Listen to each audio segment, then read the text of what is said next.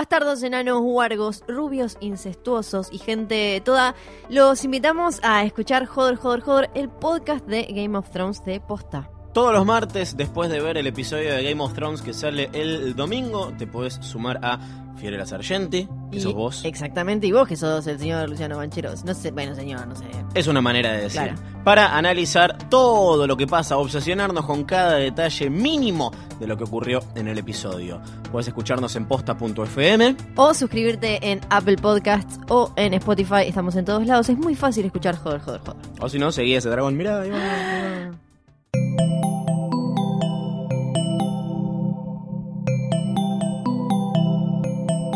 Estás escuchando Posta, Radio del Futuro.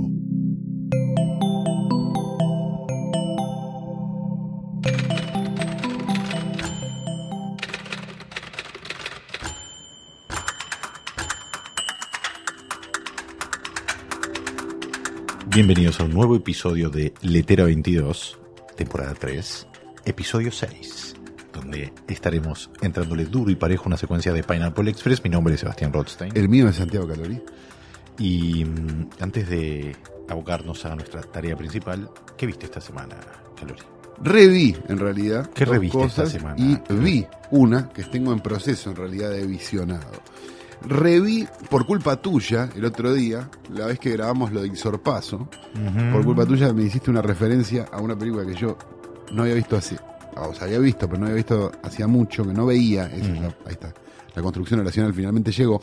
Que es Night Moves de Arthur Penn, del 75. La volví a ver. Y sigue siendo genial. Porque tiene como un montón de planteos que decís, che, no, hoy serían imposibles. De hecho, la película tiene una remake mucho más lavada de lo, de lo que es la original una serie de cosas, esas películas de detective privado de los 70 que se permitían hacer un montón de cosas que hoy probablemente no se, no se podrían permitir. La verdad que me parece como que la ves hoy y sobre todo habiendo visto la remake también, como que decís, che, ¿para qué hicieron la remake, no? Si la película se mantiene... ¿Qué remake tiene Night Moves? Tiene una, tiene una remake con, con Michael Cera, no, con el otro, con el de... mm, Sí, con el de... No, el de Red Social, Jesse Eisenberg.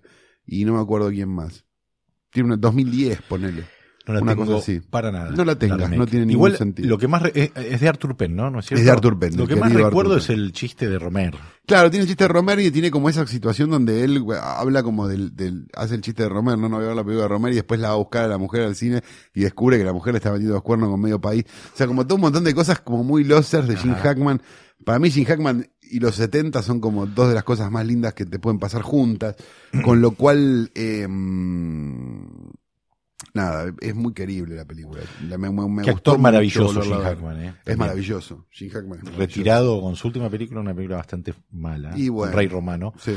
Pero bueno, tuvo los Tenenbaums como una buena despedida también. Este, ¿qué Y más? reví también eh, Bitter Moon, o como le pusimos acá en la Argentina, Perversa Luna de Hiel, de Roman Polanski, que es Gran película. una comedia fantástica. Muy Yo no la recordaba tan graciosa y la verdad que es como una cosa, tiene un montón de, de- como de licencias poéticas muy berretas y muy graciosas que si el cine de Olmedo y Porcel las hubiera tenido probablemente sería mucho mejor, sí, probablemente sería cine. Este, como medio más cercanas al rasmayerismo, ¿no? Un poco, como, como cosas de, no sé, la, la pasé muy bien viéndola de vuelta, que no la veía, te digo, desde el VHS, me animaría Yo tengo un recuerdo de, de- de una incomodidad Total. todo el tiempo y una Total. mala onda. Este, Como de Paul como una de Paul Bartel, digamos, como ese tipo de incomodidad. Pero Como, más como- jodida. Las de Bartel Sí. son abiertamente comedias, me Sí. parece, ¿no? Comiéndose a Raúl, por Sí, ejemplo. sí. Pero esta era como, era como cínica, humillante, eh, mala onda. Sí, y lo sigue siendo. La verdad que, eh, y verla ahora, 1080, todo precioso, vale mucho la pena. Recomiendo, si no la, si no la vieron nunca, que la vayan a buscar ahora mismo y la vean, porque es una cosa graciosísima. Y para aquellos que tenemos un sentido del humor un poco retorcido, vamos a decirlo. Por supuesto, sí. ¿De, de Pero- qué va? pero Pará, están cont- escuchando contá esto. rapidito de qué va para los que, los que no hay como un conocen. barco, hay como una cosa, es, es- es- me gustaría que la vean mejor. Me gustaría que la vean porque si te digo algo te la voy a arruinar. Me Podemos parece- decir que como gancho está Hugh Grant en la Está película. Hugh Grant en la película, está Natalia, no, ¿cómo se llama? La- La, la novia de ella, en el- la novia de él en ese momento. Eh, Sí. Ay. Sigue siendo, creo. ¿eh? Pues está en las últimas películas de él. Creo que está en Venus, en In Furs también está, Está ella. ella también. No recuerdo el nombre. Emanuel Bert. Emanuel. Bert. Que me salía Natasha Hentrich, que nada que ver. No, Peter no. Coyote. Peter Coyote, genial. este, probablemente uno de los mejores actores de los 90. Peter y, Coyote. Y ella es Christine Scott Thomas, ¿no? Sí, la mujer de Hugh Grant. Bueno, Vean, es una. alto cinismo, podemos decir. Es, sí, es. Es propuesta indecente, pero como tendría que haber sido. Claro. ¿No? no, aparte tiene un final Tiene- espan- es tremendo, Es tremendo, tremendo. Es espectacular. Véanla, vuélvanla a ver. Creo que de las películas bien. que hizo Polanski después, desde ahí, yo creo que la única que se acerca un poquitito al clima de Perversa Luna de Hiel es em, Ghost Rider. Que no está mal, No. Ghostwriter, no. No, que tiene un poco La como- muerte y la doncella tampoco era una mala película, me parece que era una No, película lo- como un más poco el clima de- personal de... él, ¿no? Como Es- algo ¿Pero es posterior a Perversa Luna de Hiel, Sí, Peter Moon? sí, Ok. sí, sí, sí, es Ok. de- tiene que ser eh, la muerte y la doncella tiene que ser 95, por, Ok. me parece, por, por ahí debe andar, no sé. Te, te digo, pues me acuerdo dónde las vi. ¿Dónde la viste? Eso me encanta. Eh, en el Belgrano 1, 2 y 3. Entonces tiene que haber sido 94, 95 por ahí, Claro, porque era la, la época donde veía por ahí las películas. bien. Que haber sido. ¿Qué más viste? Y empecé a ver, en realidad, A ver. eh, The Handmaid's Tale, la serie de Hulu, con Elizabeth Moss, la chica de, de Peggy. de Peggy, exacto, de Mad Men, que no va a dejar nunca de ser Peggy de Mad Men, le pedimos No. mil disculpas. Que es una especie de ucronía, no, de, ¿cómo se llama? De, de futuro distópico, donde las mujeres pasan a no tener ningún derecho y entonces eh, solamente se salvan las, o sea, las mujeres que son este, fértiles Son como tomadas como es- sirvientes, esclavas o como lo quieras ver, Sí. de matrimonios millonarios que no pueden tener hijos y son las que están ocupadas de tener los hijos de estos Para ellos. matrimonios. Sí, y, y la, digamos, la serie es, no, no descansa un segundo en su mala onda, digamos, es como, wow, ¿viste? No, es, no es, ah, me veo un capitulito de Handmaid's Tale y me voy a dormir. No, no es para eso definitivamente, pero me parece que tiene como este 10 minutos de Handmaid's Tale tienen mucho más este feminismo que todos los arrobas, las X y las E que puedas poner en palabras. Digamos, sería como interesante ver que hay otras formas de hacerlo y de, y de llevarlo adelante, menos ridículas y más entradoras. Este, vale muchísimo la pena, de verdad. Bien, Lo recomiendo, pero ¿Cuántos capítulos 10 son? capítulos. Bien. 10 capítulos. Hulu va a ser una novela que no puedo recordar la autora, pero, uf, sí, sí.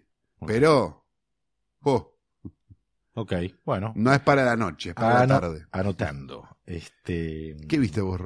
Bueno, yo, yo tengo una revisión y una finalización, podríamos decir. ¿no? En principio volví a ver, porque volví a conectar mi equipo de DVD Muy bien, por cuestiones de, de- de mi, niño. que ¿Fuiste a Blackjack? Sí, por supuesto estuve en Blackjack. Me llevé una película, mi hijo quería ver una película del hombre araña porque Claro. está empezando a... Guatemala personaje- y Malavia, ¿verdad? Sí, señor. Está, Guatemala y perfecto. Malawi. Como soy muy fanático del Hombre Araña en el cine, no soy cero comiquero en ese sentido, eh, lo único que pude conseguir, este, porque el otro ya estaba alquilado, era Spider-Man 3, ¿no? Bien. La de Raimi. Ah, bien. Que La otra la dejaste reservada. es por supuesto, sí, la otra las compré directamente. Muy bien. Spider-Man 3 es lo que volví a ver. Yo tengo Y un mal recuerdo de la sí. 2 y creo que después abandoné. No, la 2 que la volví a ver también, eh, pero es como... Esta es más interesante desde la revisión. La 2 para mí sigue siendo la mejor de la trilogía. Ah. Pero la 3 eh, tiene dos cosas muy llamativas. Por un lado, eh, lo bien que filma Raimi, Sí. que hoy lo ves Spider-Man 3, que es del 2007, y parece una película de los 50 comparado con lo que sería el mainstream, o lo que sería un Spider-Man hoy. No vi Claro. Homecoming, pero las otras que hicieron con Andrew Garfield era como... Sí, la suponemos, ¿no? ¿no? Claro, sí. Entonces, este, eso es interesante, lo que son las escenas de acción que no está superpoblada por tomas, sino por movimientos de cámara y generar eh, el efecto deseado y no abrumarte, ¿no? Que la velocidad la de, si querés, el montaje y no la, la, la cantidad de planos y tomas, ¿entendés? Sí.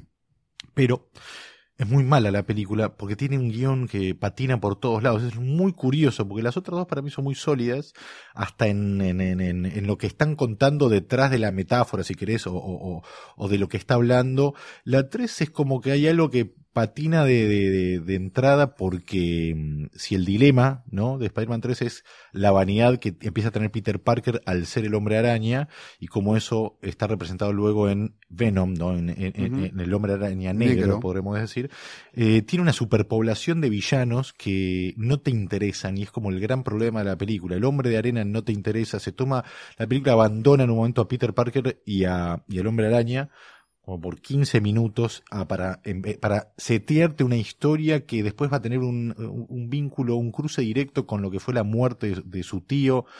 Entonces es como, es una cosa que realmente No me importa. no funciona, Claro. sí, no importa, querés aventura y está como en un tono de drama prácticamente la película, a diferencia de la dos, que es más como una comedia romántica, y la primera que es más de aventura, es una cosa muy curiosa. Sí. Pero bueno, esa es la revisión. Y lo otro que, que terminé de ver es Ozark. ¿no? Bien. Terminé de ver Ozark. No termina tan arriba como, como hubieras No, esperado. me llamó ¿verdad? bastante la atención, como si te diría que aventurando, como teorizando muy por arriba, te diría que la sensación que tuve ah, en el último capítulo de Ozark es que no, no estaba muy definido si iba a haber una temporada 2. Da la sensación que cierra mucho y de forma muy atolondrada, ¿no? no Bueno, no, hay eso, cosas eso, que... eso me parece que es el mayor problema de las series de Netflix, que es como se, sal- se lanzan completas. Bueno, la serie de televisión también, digo, tampoco es que tienen asegurado nada hasta que salen al aire, cuando, cuando salían al aire la mayoría de las cosas están gratis. Digo, no es que tampoco este sea muy distinto. Pero al salir toda la temporada completa, me parece con Netflix lo que nos, lo que termina pasando Sí. es que tenés un montón de series que no terminan, ¿no? Eh, Porque digo, hay cosas que no se han renovado y han quedado como en una gatera Pasa. medio extraña. Digo, yo, yo fui uno de los que compró bien, eh, Flash pero- en su momento. No, está bien, estoy de acuerdo, pero, pero digo, pero la televisión y la otra cosa, digo, si esto es una, es una plataforma distinta, es otro tipo de cosa, la llamamos televisión porque se ve por el televisor, digamos, pero en realidad no es televisión. Es otra cosa, es otro tipo de plataforma, y otro tipo de producción y demás. Podrían jugarse más a decir, bueno, esta serie dura una temporada, Sí. o esta serie dura tres temporadas. Bueno, da la sensación que con Ozark se la jugaron a que duraba una temporada y ahora está confirmada la segunda, lo que Me entonces dio la sensación también, perdón, Ozark, que es de las series que si son 13 termina en el 12 el la serie, ¿no? tiene, sí, y el ti- 13 está como atando cabos, que, que es como medio, no sé, es como es un vicio de algunas series que suelen suelen terminar las temporadas así que a mí me, me no, no me copa demasiado. te diría que para cerrar eh, me gustó mucho el, el tono, el, el grado de tensión que tiene Ozark hasta el capítulo penúltimo, podríamos decir, Mm. es, es muy bueno y está muy logrado. Cosas que me gustaron mucho de Ay. Ozark, por ejemplo, que son pocos personajes, Sí. que no se va por las ramas de ningún lugar, que se concentra mucho en, en- en las perversiones y en el, el concepto de una familia que para subsistir necesita estar junta y no por amor, o digamos, hay algo ahí que, que, que eso es medio lo que patina en el último capítulo, eh, con, eh, con- eh, digo, pero para concentrarme primero en lo que me gustó, esta, este- la simpleza de la historia. Sí. ¿no? Eso me parece como muy bueno. No desvariar tanto y a la vez me, cuando es cruel tiene que ser cruel, cuando es como perversa es perversa. Y, el último capítulo creo que patina sobre todo porque es como que deshace un par de cosas que hizo que para mí tenían un, un gran poder, como por ejemplo eh, Del, el mexicano que supuestamente es el pulente y de repente tiene un jefe sí. y que matan en eh, como en la última escena, en la penúltima escena de- de- del capítulo, lo matan de una forma que te sor- que, que genera un efecto por la sorpresa más que por la construcción de ese momento. Así que en ese sentido, te diría que el último capítulo es, es bastante flojo para una serie que en general es muy buena y que me parece original y me gusta cómo está filmada y sobre todo destacar que está dirigida por Jason Bateman, ¿no? Sí. Los dos primeros capítulos y los últimos dos. Y es un chabón, un, un chabón, un actor que ya dirigió un par de películas y que es, y que es, como interesante dentro de la comedia, ¿no? Sí, está como más cercano a la comedia, que uno lo tiene más acostumbrado a ver en comedia. Arrested Development. te llama la atención. Es como Lo su que, gran... me, lo que más me llamó la atención y lo que más me gustó de Ozark es esta noción de que es como si a Breaking Bad le hubieras adelantado dos temporadas, ¿viste? Como bueno, Sí. listo, no está el conflicto del tipo que no sé qué, que uh, tengo que hacer esto, no hago esto. Arranca por plata, como, no gano sí, plata, arranca no sé por el tercer acto, Listo, ya está. Sí, sí, sí, Listo, empieza y empezó. Y eso me parece muy digno. El- eh, obviamente hace también que dure una sola temporada, o por lo menos eso es lo que suponemos. Me Eh, parece que la medida para las series de Netflix debería ser tres temporadas, ¿no? No sé, va por lo menos en, en las cosas que estuve viendo, no sé, Bloodline, por ejemplo, me parece que en tres temporadas cerró bien. Digo, No la vi. quedaron. No la vi. esta te va a gustar, sí. Te va- a vos te va a gustar, porque es de, es de, es de gente. Así que La gente me gusta en Sí, general. te gusta la gente que cuando saluda. Así que en general me parece que te va a resultar interesante. Eh, me gustaría, para cerrar este momento, entonces, eh, a futuro, un rain check, como se dice. eh, Anotémoslo, ¿quieres anotarlo? que los fecha? finales, los finales de las series son eh, un gran tema a debatir en algún momento, ¿no? ¿Cómo se cierra una historia que seguiste durante siete años? ¿Existe un final que te que sea satisfa- satisfactorio eh, o no para una serie que seguiste durante tanto tiempo? Se- Una serie que vos la ves durante cinco años cierra como si como termina una película, como sería el caso de Breaking Bad, donde todos se cagan a tiros y se termina, o tiene que tener finales más Es conceptuales. termina y terminó. O, claro, o finales más conceptuales. Yo no quiero entrar ahora en el tema, pero finales más conceptuales como el de Los Sopranos, por ejemplo, o el de The Wire, o este mm, o finales o finales espantosos como el de Dexter, ¿no? Por ejemplo. Pero bueno, a futuro. Ahora, en el próximo bloque, ¿no? Después de que suenen estas. Pineapple. Pineapple Express. Eh, en el episodio número 6 de Letera 22, hemos decidido analizar una secuencia de Pineapple Express, una película dirigida por David Gordon Green, Sí. con guion de Seth Rogen y Evan Goldberg, ¿no? Esta dupla de guionistas que vienen Haciendo Superbad, Haciendo- básicamente, claro, como película exactamente. buena. exactamente, sí. Y podemos parte de la factoría de exactamente. Judapato, un- una breve introducción, ¿no? Sobre Judapato. Comedia de autor, ¿no? Como les gusta decir a los críticos, nueva comedia Nueva americana. comedia americana. Esos términos que inventan para sentirse bien de que les gustó una comedia o que les gustó una de terror, post-horror, Claro. ¿no? Y esas boludeces. Eh, David Gordon Green, que hizo esta, después hizo otra que se llama The Sitter, que tam- con, con, con Jonah Hill y varias comedias del tenor. Ahora va a dirigir Halloween. Como Halloween. Sí, ¿Otra vez? sí. Que eso Bueno, es raro, porque digo, lo, se saca, sale de su... ¿quién va a ser de alguien? No se sabe nada No sabe más nada. que que va a dirigir y va a escribir también Halloween. Con lo cual, qué sé yo, no sé, le doy un puntito por eso. Bien. Vamos a ver qué es lo que termina pasando. Bueno, La película está escrita por Seth Rogen, por eh, Ivan Goldberg, decíamos, y Mm. por este, Judah Apatow, aparentemente, por lo menos puso el gancho para que le den un porcentaje de argentores, ¿no? no queda muy claro todavía. No, está dentro de la factoría de, de- de- de- y, de, y de hecho de los personajes apatoguayanos o como sean, fumones que no pueden como formar parte de la sociedad o del sistema, ¿no? No pueden Como- crecer, ¿no? pueden crecer, exactamente. Como ligeramente embarazada o el virgen de los 40, etcétera, etcétera. Y Seth Rogen como, diríamos, el abanderado de el cine fumón, sí, para llamarlo de alguna Sí, forma, lo que sí. antes era Chong, como más, bueno, eso dice Seth Rogen y Jonah Hill, o Seth Rogen y este, James Franco, en, este caso, que sí. ya vienen juntos desde Freaks and Geeks, una Exacto. serie dirigida por Judah Apatow, una hermosura de serie, también cancelada de repente, o sea, con pero con un par de capítulos que creo que están en Netflix. Sí. Una temporada. Muy buena, ¿no? tiene. Una temporada sola, la, la- parece igual la que vi en es- una secundaria. Me, me da la sensación igual de que está demasiado inflada porque fue cancelada y porque un montón de Es cosas. linda, Es linda, es pero linda, Está bien, es linda. está bien. Bueno, en, Tampoco es para tanto. en Pineapple Express, eh, resumiendo rápidamente de qué va la historia y le metemos a esta, a secuencia. esta primera secuencia. em, Segunda, en rigor. eh, segunda, sí, sí, porque el prólogo. eh, Vamos mí- a hablar, aclarémoslo de entrada como para que la gente lo, lo tenga este, manchado y lo sepa. Vamos a hablar desde los 4 minutos 15 a los 23 minutos Sí. de película de la versión unrated, pero O sea, que va desde que viene al presente. desde, el, desde el color, exacto, Exacto, desde el hasta color- que el mafioso dice Pineapple, Pineapple Express. Express. Exactamente. Que es uno de los, para mí, que es un primer acto con. eh, muy bueno, Sí. muy bueno. Con un Con ritmo que- pocas secuencias. con pocas secuencias, con un ritmo que después la película no sostiene, sino que va para un, o sea, divaga por momentos y hay- es una película verde a cachos, creo Sí, yo, ¿no? sí. Como muchas de las películas de Apatow, diría. Me parece, a mí, a mí lo que me pasa con Apatow, si querés lo discutimos ahora, si querés lo discutimos después, si querés nos agarramos a trompadas, y si querés nos besamos, Rostein, la verdad, sería más fanático de lo último.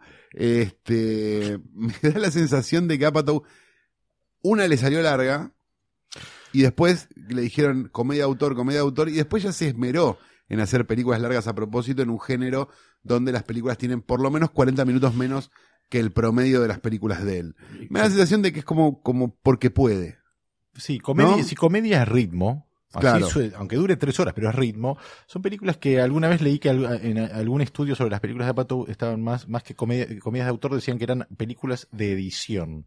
Mm. Porque dependía mucho de lo que se pueda editar en, eh, eh, luego de escenas eh, etern- eternas. Como por ejemplo, un ejemplo perfecto es la leyenda de Ricky Bobby, Sí. donde tiene, la película entera debe tener en total 20 escenas más o Sí. menos, pero, la- pero, o sea, entiendo que sea un- una, una forma de buscar un efecto, como Jerry Lewis también lo hacía, como llevar el gag al extremo y saturarlo y ver que hay más allá de, Sí. de, ¿no? del decorado del fondo y demás.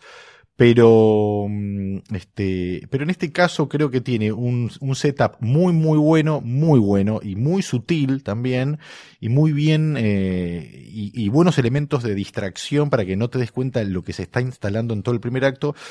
Y luego tiene una secuencia que diría que es casi la posterior, creo dos o tres escenas después de donde vamos a terminar de analizar hoy, viene el, el gran problema de la película, que es toda la escena en el bosque, Sí. que es muy larga y es- te diría que es hasta muy floja como Sí. escena, ¿no? Muy larga. Y después repunta y bueno, a mí, a mí me el pareció, final me no, parece... no la había vuelto a ver desde el momento. En el momento me ha parecido como, ah, está bien.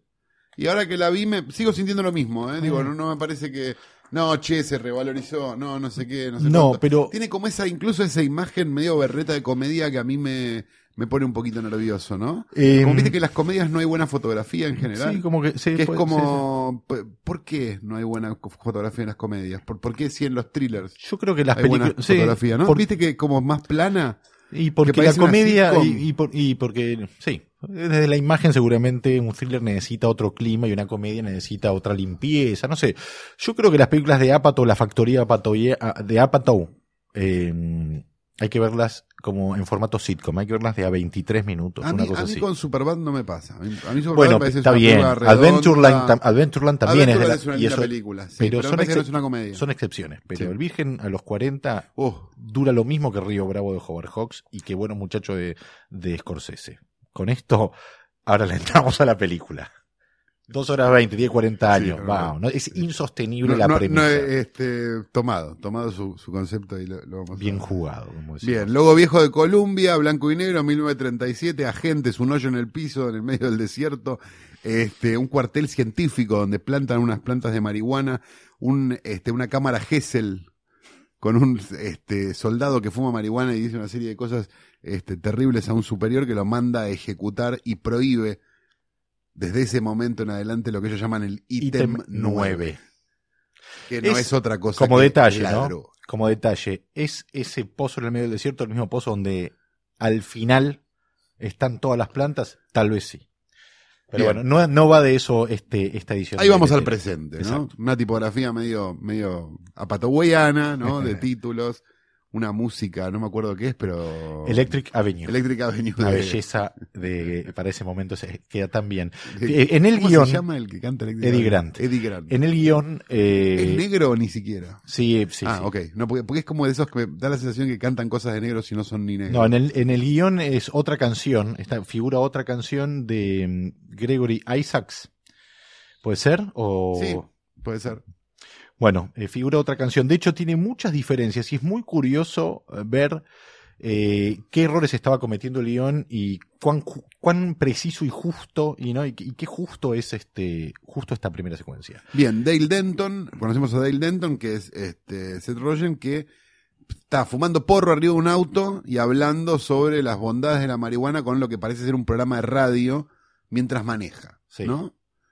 Lo vemos que va adquiriendo como distintas personalidades a medida que va pasando, es como una secuencia donde descubrimos que lo que él hace es entregar cartas documento, Sí. sería cartas documento, citaciones judiciales, Citaciones, ¿no? sí. este que supongo que acá también debe ser igual, pero la verdad que nunca me llegó una situación judicial por suerte, pero pero que en las películas aprendimos que si no te dan el sobre y te dicen acá tiene la situación judicial y vos la agarras en mano, vos no la, no la Sí. tenés. Entonces, eso es lo que él hace, entonces se disfraza de Sí. este técnico de no sé qué o, o de médico o quiero- de lo que sea para poder ir dando estas cosas. En paralelo, Eso. va hablando por teléfono con distintos programas de radio sobre sus distintos problemas y sus distintas cosas. Con lo cual, a, a través de esas llamadas a la radio, descubrimos que, uno, Es un fan, bueno, también lo vemos fumar. En la pero primer- en la es muy fanático de la marihuana. Eso es en la primera charla, exactamente. Exacto. En la segunda charla lo, lo- lo descubrimos, digamos, su costado más romántico, si se quiere, Sí. cuando habla con una, una especie de programa de, de, mm, como de consejos este, amorosos y demás, y cuenta que su novia está en la secundaria.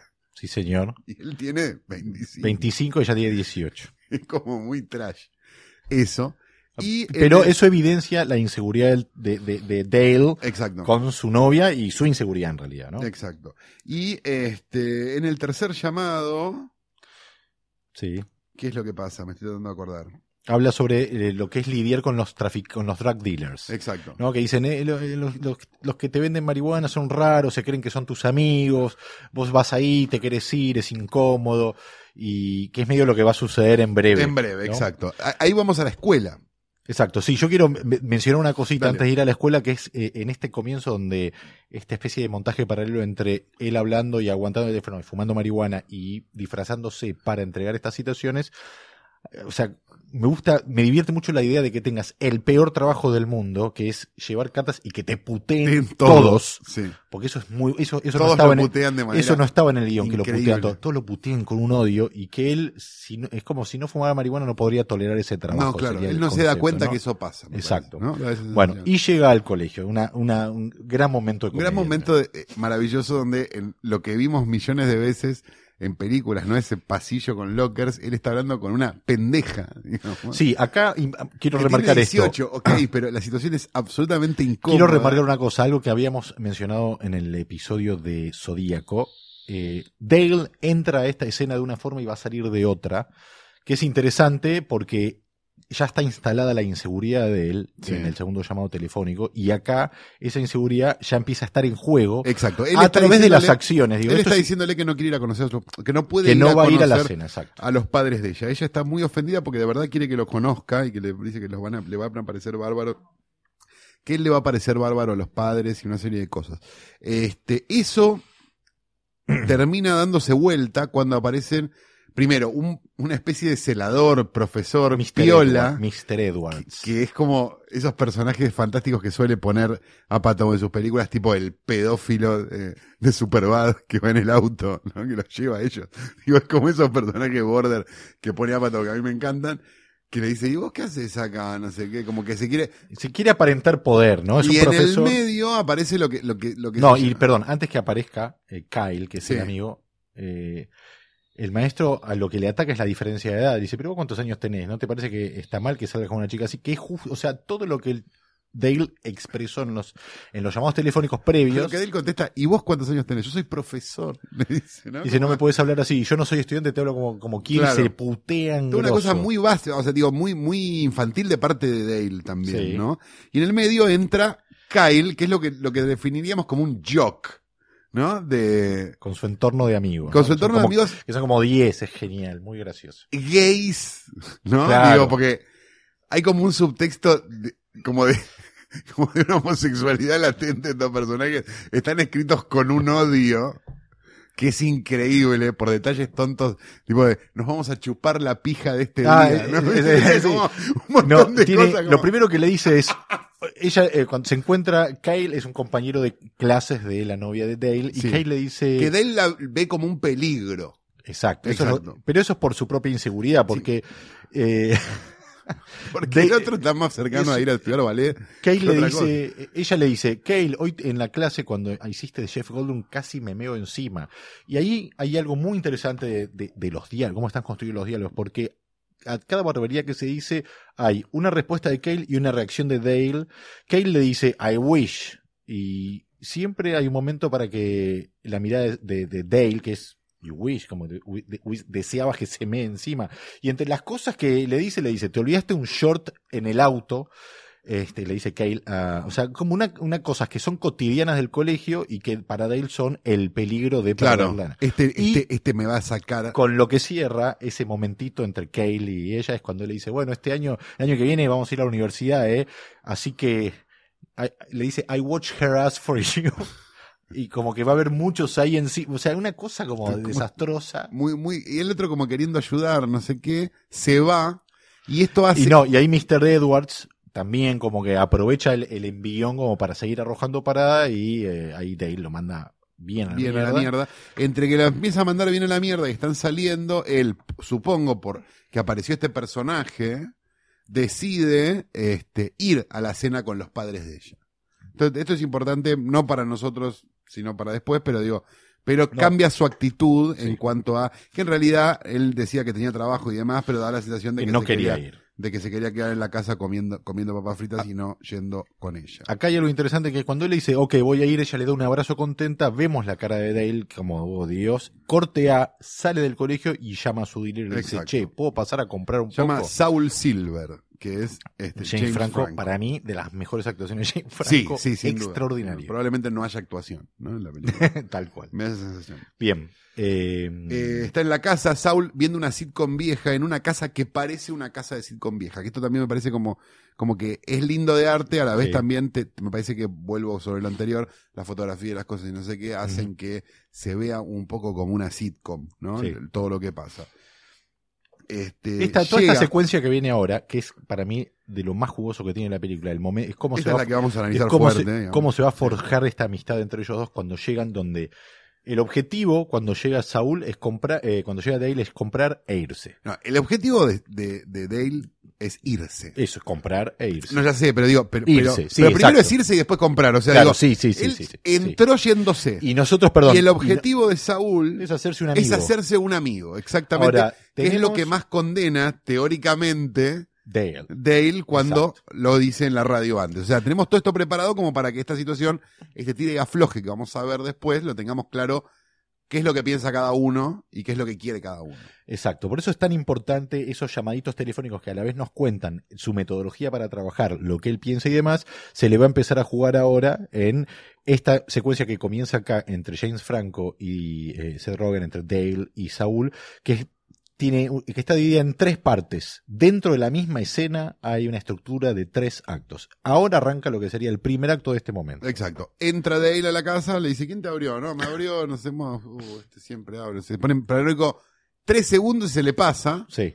Pum. Dale, Dale aclara ahí, no conozco tu protocolo, la próxima vez toco el timbre, o sea, eh, siempre está muy presente, digo, en un buen guion, lo que venís instalando y lo que se viene jugando, tiene que estar jugando todo el tiempo. Cuando Dale le dice, disculpa, no conozco tu protocolo, básicamente, eh, primero sabemos que él no es de hacerse amigo de los dealers y después va a haber otro dato más que es cuánto hace que le está comprando. Exacto. ¿Cuánto hace que son, que se conocen? Exactamente. Bueno, Saúl le tira la mejor onda. Sí, le tira la mejor onda, se sientan en el sillón y de repente se quedan. dice: Tenés dos televisores, pues tenía dos televisores y no sé, y una radio. ¿Cómo era la situación? Sí, le muestra un sistema de sonido Exacto. digital.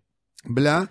Y de repente se quedan mirando la foto de la Bobe de él, ¿no? Y dice: Esa es mi Bobe, no sé qué. Ahora está bien, está como un poco, no sé qué, como mal de salud, Sí. qué sé yo, qué sé cuánto. Y en esta cosa de fumado, digo, se cuelga y le dice: ¿Vos serías capaz de practicar la eutanasia si alguien te lo pide? Es como un momento Que de... es tan desubicado y tan gracioso y a la vez está construyendo para adelante. ¿no? Exacto. Ahora, la reacción de Dale que dice, "Ch- eutanasia te puedo hablar horas, pero Sí, ahora me tengo que ir. Me tengo que ir, exacto. Y O apura sea, el trámite. ¿no? Exacto, apura el trámite y le dice, mira, tengo algo para vos, no sé qué, abre un cajón y saca una bolsa de, de un producto aparentemente excelente, que es que se lo hace oler y este Le dice, qué bueno, Lord, ¿qué es esto? Y Saúl le dice, Pineapple Express. no, no, no, no. No, perdón. No, momento, le da toda una explicación. Le dice, Ah, sí, esto es como una si- maravilla. Esto Sí. es como si el Blue, Blue Oyster que una vez te di conociera al Afghan Kush que tuve y ellos tuvieran un bebé y después, mientras tanto, esa locura llamada Northern Light que tenía y el Super Red Espresso Snowflake se conocieran y tuvieran un bebé y por algún milagro esos dos bebés se conocieran y cogieran, esto sería lo que darían a luz. Y Dale le hace el mejor remate, le dice, wow, este es el resultado de dos bebés cogiendo, le dice. Exacto. Maravilla. Lo huele y le dice, huele a la vagina de Jesús. La vagina de Dios. Que es como... God's vagina. God's vagina, perdón. Se Este, llama Pineapple, Express, y solo yo lo tengo en toda la ciudad. Exacto. Bueno, Dale le dice, bueno, dale. Eh, y el otro se va a buscar la balanza. Bueno, dale, no y sé qué, no acá- sé cuánto. Y, en- y ve algo, ve un objeto muy, muy, muy, muy llamativo, que es un porro en forma de cruz. El cross o joint. sea, es como Acá- un porro gordo y un porro finito que lo cruza. Acá empieza el acto 2 de esta secuencia, que es donde este cross joint también funciona como para que estos dos personajes Se, jun se, se junten, crucen. ¿no? Es Sí. así de literal puede funcionar. Es como, es como las, es como las raquetitas de tenis en, eh, en extraños en un tren. Exacto, exactamente. Temporadas anteriores. Muy bien. temporadas anteriores. Bien, acá Dale, vuel- Dale encuentra el cross. joint, claro, Chris Cross, y vuelve Saúl y le explica lo que es, ¿no? Y le dice, esto es el futuro, le dice, este es el apex del vortex de la ingeniería del rolado, le dice, ¿no? Se dice que lo diseñó MM eh, O'Shaughnessy, que es el mismo tipo que diseñó el Golden Gate Bridge. ¿no? Y después le da sus opiniones sobre diferentes arquitectos y constructores y, lo, y le explica, ¿no? lo que haces es prender... dice que su ingeniero favorito es el, es el del Madison Square Exactamente. Garden, igual, sí. Dice, lo que haces es prender los tres extremos a la vez y luego el humo converge creando una trifecta de poder, de, de joint smoking power, le dicen, ¿no? En inglés que no tiene prácticamente Sí, traducción. el poder de fumador, de, de, fum- de fumar porro. Sí, no, Es- bueno. Y le dice, esto es el futuro, y atenti, y dice, es lo que nuestros nietos van a fumar. Que me da gracia esa, que esa frase porque Dale, eh, una de las primeras cosas que dice en la película es, si en cinco años el- la marihuana no es legal, voy a perder la fe en la, en la, en la humanidad, dice. Y acá hay algo donde los dos están pensando, Algo bastante parecido, Digo- claro, en el fondo. eh, están pensando en el futuro, tienen la misma posición en cuanto a eh, eh, lo que es el, el fumar, ¿no? Bueno, Dale lo apura de todo, le dice, bueno, qué bueno, bueno, me tengo que ir. Y Saúl, que siempre intenta darle charla, eh, cuando Dale se está por ir, Saúl le dice, pará, fumémoslo, no lo puedo prender solo. Claro. ¿Cómo es? Bueno, vos Y Dale prendés sienta, dos de ¿no? los costados y yo prendo de acá. Fuma, le agarra un ataque, Un ataque de tos tos espectacular. espectacularmente dos, ¿no? cinematográfico. De- sí. Fuma el otro también. Que hace un poquito de Mr. Roboto. ¿no? Sí, y quedan como, quedan, pero por Dios dice, no, tosé porque te va a pegar más, le Sí, dice, sí, no sé qué, como un montón de cosas. Tocan el Timbre.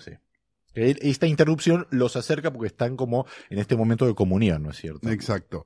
Este, aparece, eh, ¿cómo se llama? Aparecen unos, No, white. aparecen dos normales, Sí, sería sí. la explicación, para que lo entiendan.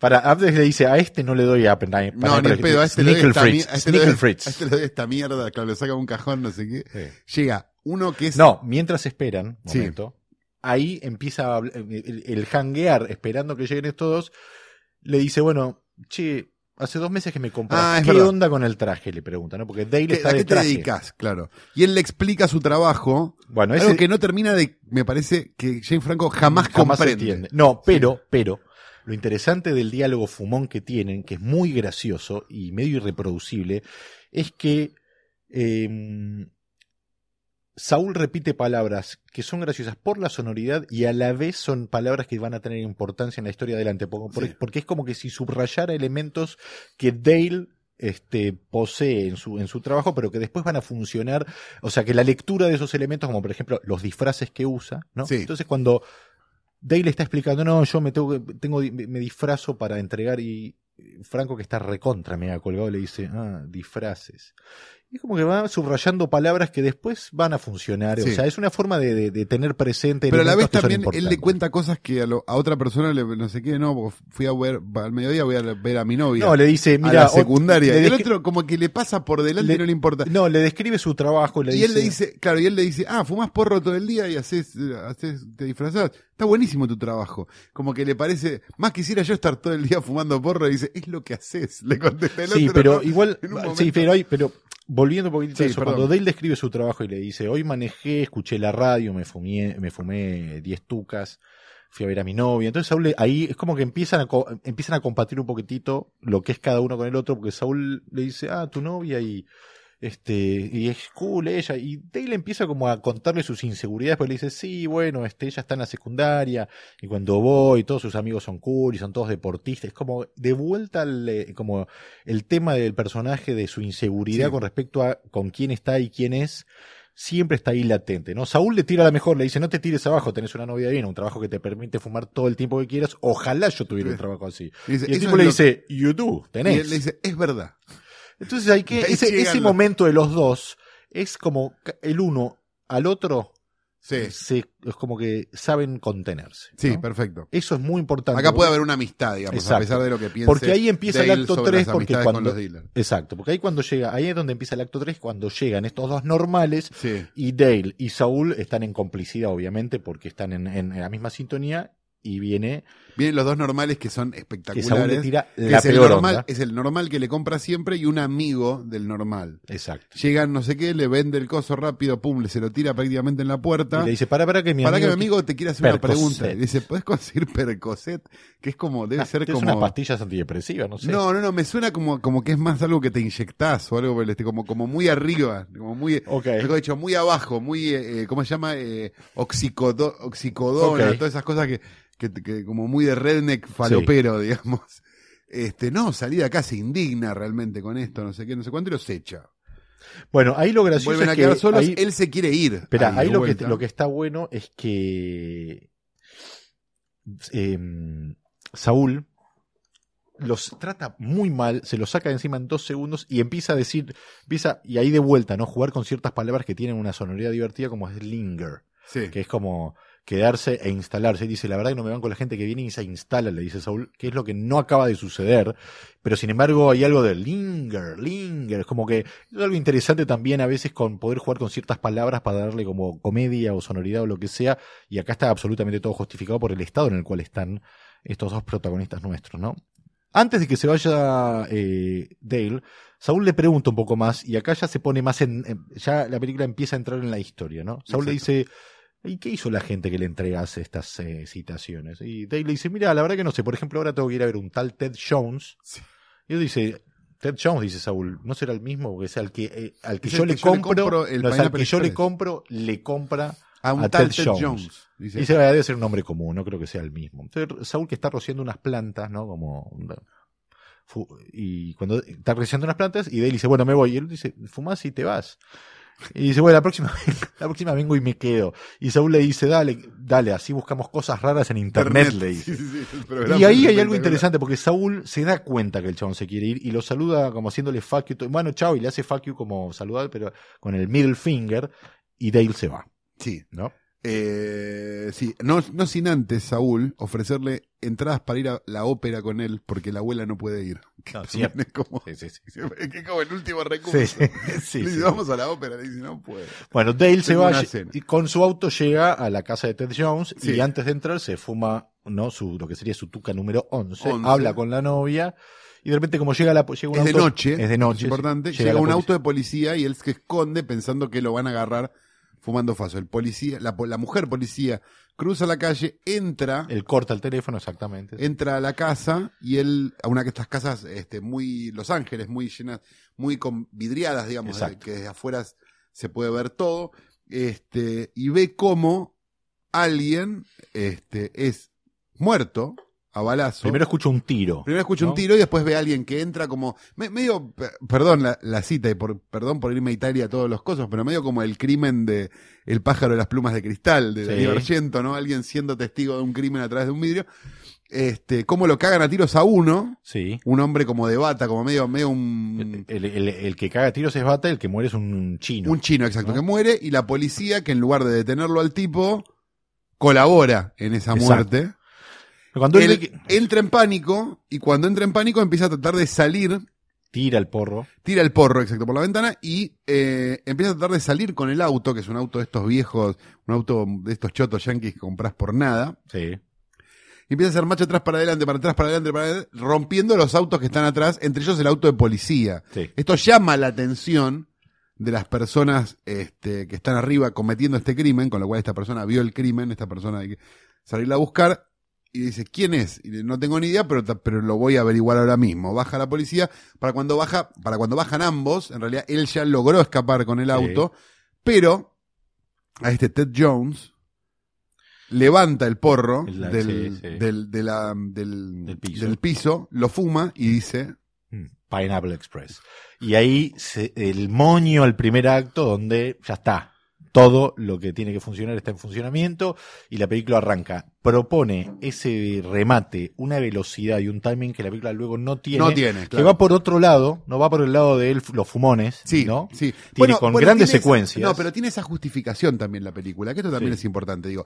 Es una película de fumones también, se puede ir por las ramas. Sí. Porque Ah, entra sí. dentro de un verosímil, ¿no? Sí. Digo, hay algo de eso, digamos, del, del, digamos, de la de que una película de fumones pueda ser fumona también. Sí. ¿No? Sí. quiero... Respetando, obviamente, un montón de cosas, digo, de, de, de Sí, por eso llama la atención que tenga un primer acto tan preciso y luego una película como un poco más, li- más, su- más luz, ¿no? Más Sí. suelta. ¿Qué dura? Dos horas, ¿no? Dos horas, sí. Ahora, quiero hacer unas menciones a el guion, Sí. que con el- el- una de las versiones del guion, no sabemos si es el shooting script, pero es una versión evidentemente previa al rodaje porque, por Porque ejemplo, cambian cosas, claro. Las cosas que cambian es que las, todas las charlas que tiene Dale en el auto, este, ninguna hablan sobre él, sino que es como data nerda, ¿no? En la primera habla de, de, de que debería dejarse de usar las monedas, Sí. porque ambientalmente son molestas y son pesadas, y que no es cómodo andar con eso. Eh, eh, las entregas de las citaciones solo lo putean una vez, luego no, o sea que eso es algo que después da la sensación que después se dieron cuenta que cuanto más violenta es la puteada, medida, más funciona. claro, a medida que avanzaba la trama tenía que ser más, más, más violenta la puteada, que es lo que termina pasando por lo menos en el montaje final. La segunda charla telefónica este, a la, eh, por radio, él está hablando de, eh, del Área 51 y de Roswell y de todo el, el verso ese, ¿no? Sí, O sea que nada que ten- nada importante con respecto a su condición, a su personaje y demás. pero me parece que aprovecharon esas, esas secuencias que ya estaban, como bueno, va caminando hablando con para contarte el personaje, que me parece que Bueno, es lo que hace que el primer acto sea tan cerrado. Por eso lo remarco como la diferencia donde el guion parece ser más ingenioso y no tan apoyado en, en qué podemos contar del Claro. personaje más que, bueno, data nerda, ¿no?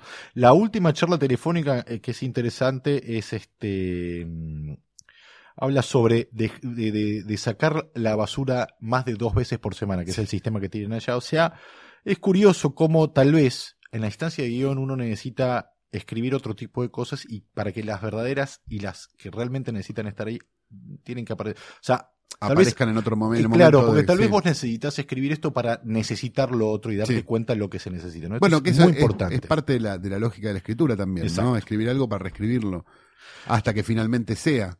Exactamente. Algunos dicen que siempre termina siendo la primera versión después, cuando da toda la vuelta.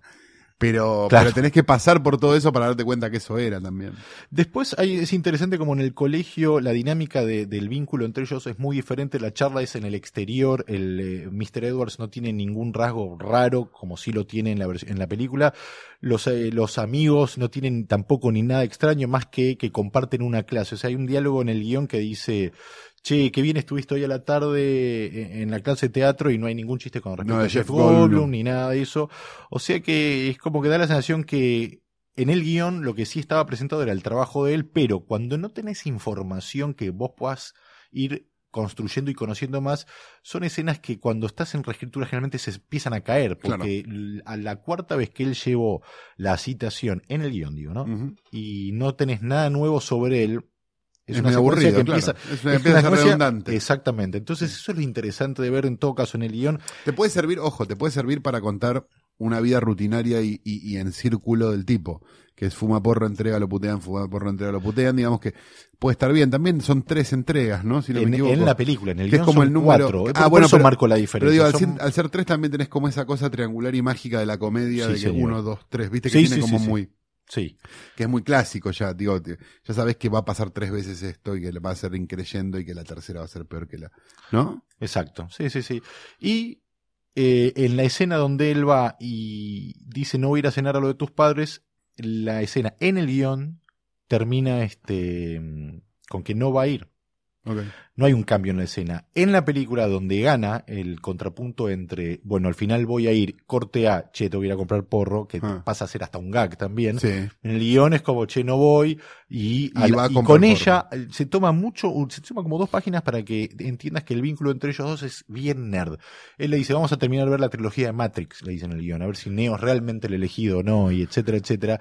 Que es como, sabes que es graciosa en una charla de mesa, pero para la película no, ya no te cuento, Sí. ya sabes que o sea, si nos guiamos por el guion, eh, la segunda vez que habla por la radio ya sabes que es un nerd que tiene como estas ideas Sí. Sarasa y en la película en sí no hubiese funcionado nunca porque No. es justamente redundante, repetitivo y porque depende de cuánto vos compres el ingenio de este personaje. Y porque ¿no es muchas cierto? veces el nerd no es para, no es, eh, no es popular. no, no, no, no, aquí sí, más que nunca, pero digo, pero, pero no, me parece que no, no es tan compatible con el fumador, ¿no? Exacto. Me da la sensación como, como que, mm, no, sí, pero no. ¿no? No, Tal cual, no, no, no. no el parámetro de lo que se tiene, sí más con el con lo que los yankees llaman el slob, ¿no? Que es lo que es exacto. él. En el Digo, un tipo que maneja un auto viejo, que sale con Bueno. una pendeja a la secundaria, o sea, todo mal, En el todo guion, mal hecho, en el guion mal. hay un detalle sin ambición. En el guion hay un detalle más que es que él, eh, eh, creo que a la tercera entrega de la citación ve un local de Burger King y se en- va y compra chicken wings fritas que después lo comenta con Saúl en la escena con Saúl. En la película eso no está, pero cuando vomita, después, no en la secuencia que analizamos, sino después cuando Dale vuelve y vomita por los nervios que tiene, por lo que acaba de ver, vomita chicken wings, o sea que la idea de que él tuvo un bajón y comió está contado en un, por algo, está mejor justificado de esta forma que ver cuando él va y lo compra, porque de vuelta la redundancia que tiene el guion. Eh, aprendizaje, el guion es redundante, pero se llegó a hacer la película, Sí. ¿no? Digo, como un detalle interesante, como que los guiones siempre. Una están- película que no, no, te, no te vamos a defender a capa y espada, No, que no, no, nos no. vuelve locos, pero que sí tiene esto interesante para ver. Y que no deja de ser una película interesante para ver tampoco, tampoco la vamos a hacer mierda, ¿no? No, es divertida para ver de a 22 minutos como una sitcom. Y llega el momento más esperado en la vida del guionista, que es cuando teclea www.argentores.org.ar y espera a que se abra la página y va a la parte de pagos y se fija si le liquidaron finalmente esos 12 pesos que le estaban debiendo desde 1987. Así que en este sencillo acto, vamos a abrir nuestras computadoras, vamos a entrar en el saldo de Argentores y decir, ¿estás ahí, Rostein? Aquí estoy. Recordamos, Rostein va 2 a 1. Veníamos, veníamos, venía 1 a 0 ganándole. Él después terminó empatando 1 a 1 y en la última emisión terminó poniéndose victorioso 2 a 1 con un saldazo de 137 pesos, si no me equivoco, que le había entrado de una localidad del interior o no sé. Yo estaba en cero la semana pasada. No, perdón, estaba en, estaba en, estaba en más 10 porque había entrado, me habían entrado 12 pesitos. Este, los cobré, así que estoy en cero en este momento. Vamos a abrir en este momento en mi página de Argentores y decir que estoy negativo. Me comió cuota social, estoy menos 10 Rostein. ¿Tu saldo es positivo o negativo? Mi saldo es positivo. Me entró del 6 de junio de este año, o sea que no se devaluó tanto, Bien, del espacio Inca Morón Gregorio de El Morón, bien. un peso con 68 centavos. Y es así, con un peso 68 que Rostein vuelve a tomar la vanguardia en esta carrera de Argentores, siendo 3 a 1. Él es, bueno, un guionista mucho más consumado que yo, así que obviamente va a siempre tener la vanguardia. Pero bueno, yo puedo llegar a tener un batacazo de épocas pasadas. Bien, eh, dicho esto, Rothstein, Sí, señor. esto fue Letera 22, pero antes de irnos, vamos a decir que la tejar la tarea para el hogar Sí. deben visualizar el film argentino dirigido por el querido Adolfo Aristarain, intitulado Últimos días de la víctima, Exactamente. basado en la novela de José Pablo Feynman, que una vez se me coló en Argentores.